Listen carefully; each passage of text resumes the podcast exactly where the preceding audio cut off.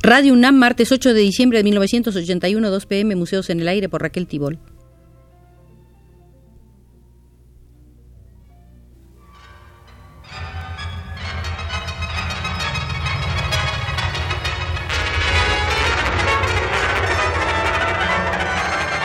Museos en el Aire.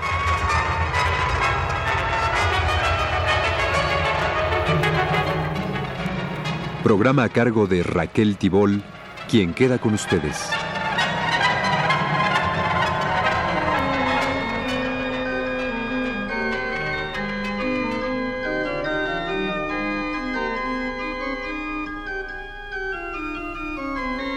Se me ha pedido que regresáramos al Museo del Arte Mexicano y en él a la sala de las escuelas al aire libre. Y aquí estamos para ver el comentario que el crítico español Eugenio Dors escribiera en febrero de 1927 en su columna denominada Glosario en el periódico El Universal. Eugenio Dors no discutía el hecho dado. La gente rústica se revelaba con ingenio como artistas, aunque no supieran leer o razonar, podían ver y reproducir. Decía, en realidad no hay razón para que todo el mundo no sepa pintar, no hay razón para que todo hombre no pinte, como no la hay para que todo hombre no cante, esta empresa ha sido estéticamente de gran importancia, como psicológicamente de profunda significación. Ante ella, Berlín, París, Madrid se han conmovido y ha visto en México el teatro de una de las experiencias más dignas de atención que sobre el hombre se hayan intentado en los últimos tiempos. Pero Eugenio Dors señalaba como peligro de esa revolución pedagógica sobre la enseñanza del dibujo y de la pintura ciertas confusiones nacionalistas originadas en que todo nacionalismo parte del falso postulado de que la nación es una entidad de orden natural y advertía otro peligro en la tendencia a aprovechar las aptitudes instintivas que para el arte ofrecen los niños y los rústicos el que proviene del exceso de ilusiones en que acaso la sorpresa de los primeros descubrimientos de este orden se pueden producir. Con experimentada sensatez aconsejaba Conviene que el maestro, conviene que el educador nacional sean advertidos de que el estado de gracia que produce en el dibujo y en la pintura de los ingenuos ciertas maravillas es un estado transitorio y por consiguiente no aprovechable en el futuro de cada sujeto para la producción de una segura profesionalidad. Y previendo la práctica de pintura comunitaria que se cultivaría varias décadas después en muchos países, Eugenio Dors apuntaba Raro es el hombre que no pueda cantar.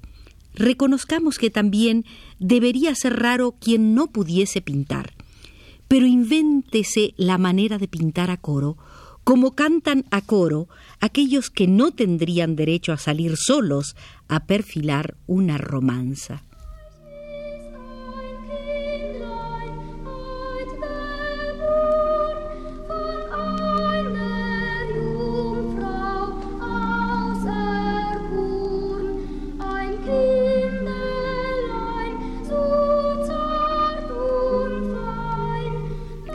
La inserción de las escuelas al aire libre en un proyecto político mayor quedó en evidencia por un editorial del 5 de abril de 1927 del periódico Excelsior, alineado por aquel entonces en la contrarrevolución.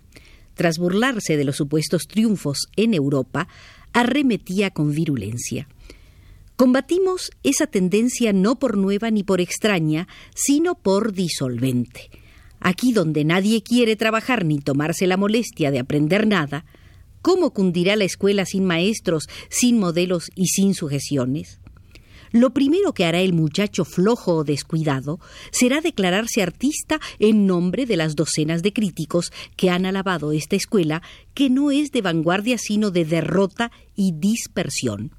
No sabemos quién sería el personaje que dijo al señor González Martínez, entonces embajador de México en España, que era de inmenso así nuestro porvenir, porque si en catorce años de guerra civil habíamos conseguido formar artistas, de seguir peleando lograríamos tener genios asombrosos.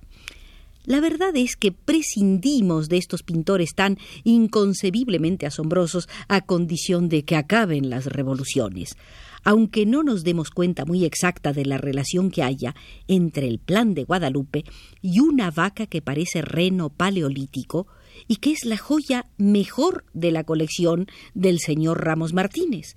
Ni sabemos qué relación tengan los hechos heroicos de Ticumán y la cima con los jacales desmañados que se nos presentan como el acabose de la pintura. En cuanto a nosotros, aunque se nos tache de filisteos y de burgueses de dura cerviz, preferiríamos un poco de tranquilidad a tamaño adelanto artístico que está vinculado con la guerra civil, el desorden y el caudillaje. Hasta aquí el editorial de Excelsior sobre las escuelas al aire libre de abril de 1927.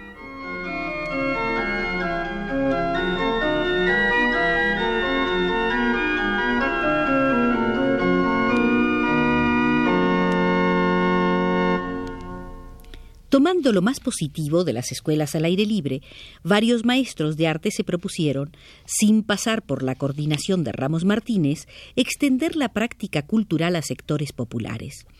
Tal fue el caso de Gabriel Fernández Ledesma y Fernando Leal, quienes se pusieron al frente de los que se llamaron Centros Populares de Enseñanza Artística Urbana, creados en enero de 1927 en San Pablo el primero y en Nonoalco el segundo, para captar principalmente a obreros e hijos de obreros.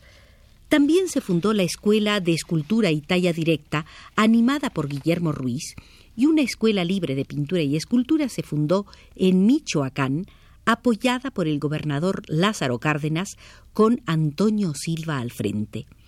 Por su parte, Ramos Martínez había extendido el sistema plenarista, como se le había llamado inicialmente, castellanizando el plener de los impresionistas, a los reyes en Coyoacán, bajo la dirección de Rosario Cabrera primero y Ramón Cano después, y a Cholula en Puebla con Fermín Revueltas. Posteriormente se instalaron otras en Iztacalco y en San Ángel, que estuvieron a cargo de Joaquín Clausel y Gonzalo Argüelles Bringas, respectivamente. La perduración y difusión del proyecto de las escuelas al aire libre demostraba que ese camino pedagógico no estaba agotado, y así lo entendían muchos artistas avanzados. Rivera, Siqueiros, Alba de la Canal, Leal, Revueltas, Díaz de León, Fernández Ledesma, Olaguibel, Dos Amantes y muchos otros, que junto con Ramos Martínez firmaron el 24 de octubre de 1928 una enérgica solicitud para que se dejara de malgastar el dinero en el gangrenado organismo de San Carlos y se abrieran escuelas libres de pintura y escultura en muchos puntos del país. Como organismo coordinador, debería constituirse la Escuela Central de Artes y Ciencias de las Artes, para cuya conformación Rivera presentaría, un año después, un proyecto proletarista que unió un abanico ideológico en su contra.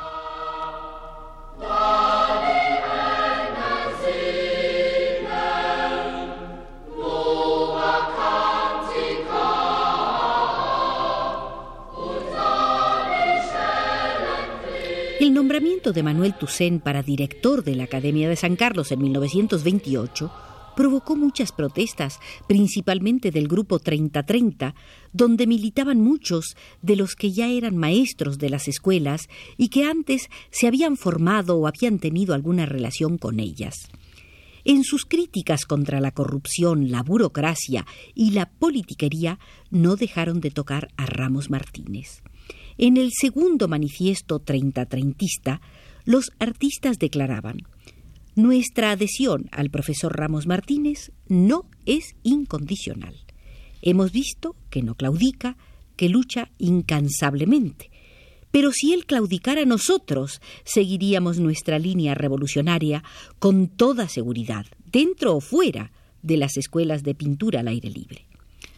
Los treinta treintistas se radicalizaron y vino el rompimiento con Ramos Martínez. En su cuarto manifiesto declaraban No somos ramistas. Muchos años debieron pasar hasta que se dieron cuenta de que un académico refinado, sin contacto orgánico alguno con el pueblo, no podía ser cabeza de una renovación radical en cualquier campo de la cultura.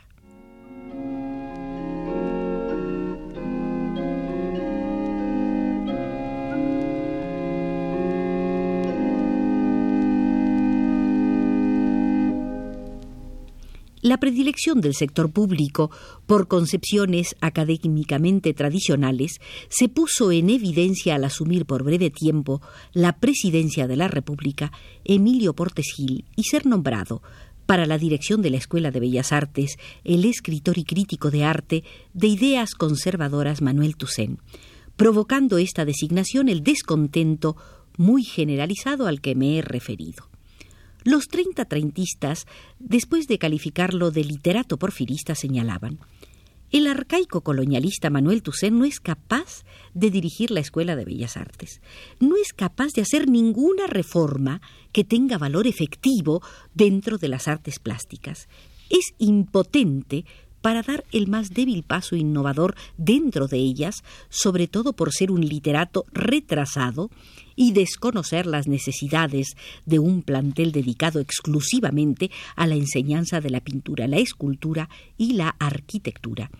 Y reconocían que no solo la academia iba al fracaso, sino que también las escuelas al aire libre serían liquidadas como resultado de una maniobra de mayores alcances para anular la ideología revolucionaria, maniobra que incluía la destrucción de los frescos pintados por elementos revolucionarios.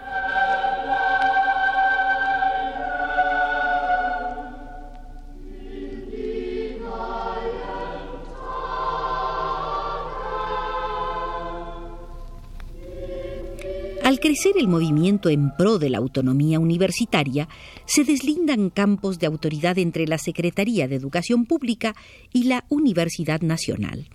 Los centros populares de pintura, la Escuela de Escultura y Talla Directa y las escuelas al aire libre quedan a cargo del Departamento de Bellas Artes de la SEP, contando estas últimas con materiales y rentas otorgados por la universidad.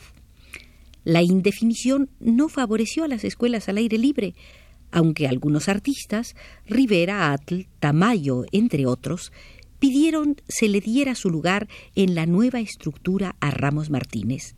Este fue marginado. Dolido, renunció inclusive a la dirección de la escuela de Coyoacán, donde fue sustituido por Jorge Enciso y nunca más volvió a ocuparse del plenarismo. A mediados de 1930, ya en el gobierno de Pascual Ortiz Rubio, se elaboró un programa con materias específicas, dibujo, pintura mural, arte aplicado y reproducción del original, aceptado por los directores de las escuelas al aire libre, quienes advertían que el éxito y la experiencia de cinco años de trabajo nos autoriza a preconizar que la libertad de los métodos debe ser el objetivo esencial en los estudios escolares. Por eso el programa debe interpretarse según las circunstancias y posibilidades de cada educando.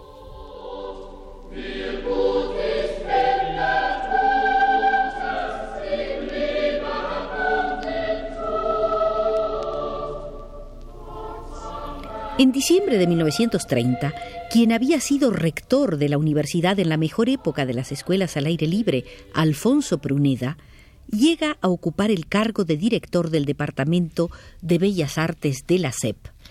Para avivar el interés del público, acepta se abra en la propia Secretaría una galería para exponer los trabajos de los alumnos. En febrero de 1931, se exponían 121 telas producidas en las nueve escuelas que estaban en actividad. La selección, el catálogo y la museografía estuvieron a cargo de Fernández Ledesma y Díaz de León, a quienes Pruneda nombró directores de la Sala de Arte de la SEP, como en lo sucesivo se llamó esa galería que desarrolló memorable actividad. También, con el apoyo de Pruneda, se editó una publicación de las escuelas, el Tlacuache, cuaderno que prometía ser periódico y del que solo se imprimió el primer número, aparecido en junio de 1931 bajo la dirección de Fernández Ledesma y Díaz de León. Pese a las dificultades de todo orden por falta de recursos, en 1931 se abrió una escuela más en Acapatzingo, estado de Morelos. La última fue la de Tasco. A su frente quedó quien fuera por siete años ayudante de Díaz de León en Tlalpan, el japonés Tamiji Kitagawa, quien como vendedor ambulante había recorrido gran parte de México. Si los artistas profesionales dieron la lucha en pro de ese tipo de centros de enseñanza artística era por el servicio popular que ellos brindaron, por el no elitismo de una práctica pictórica. Con el desarrollo cultural, social y político se fue acrecentando el rechazo por el paternalismo hacia los iletrados y el repudio a enunciados demagógicos en la cuestión indigenista y en el arte.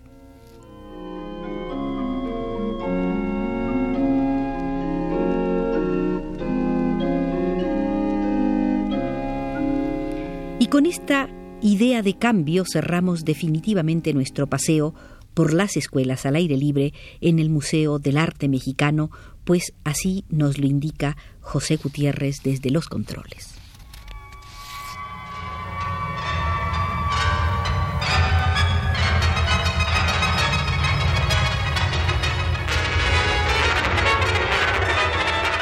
Este fue Museos en el Aire.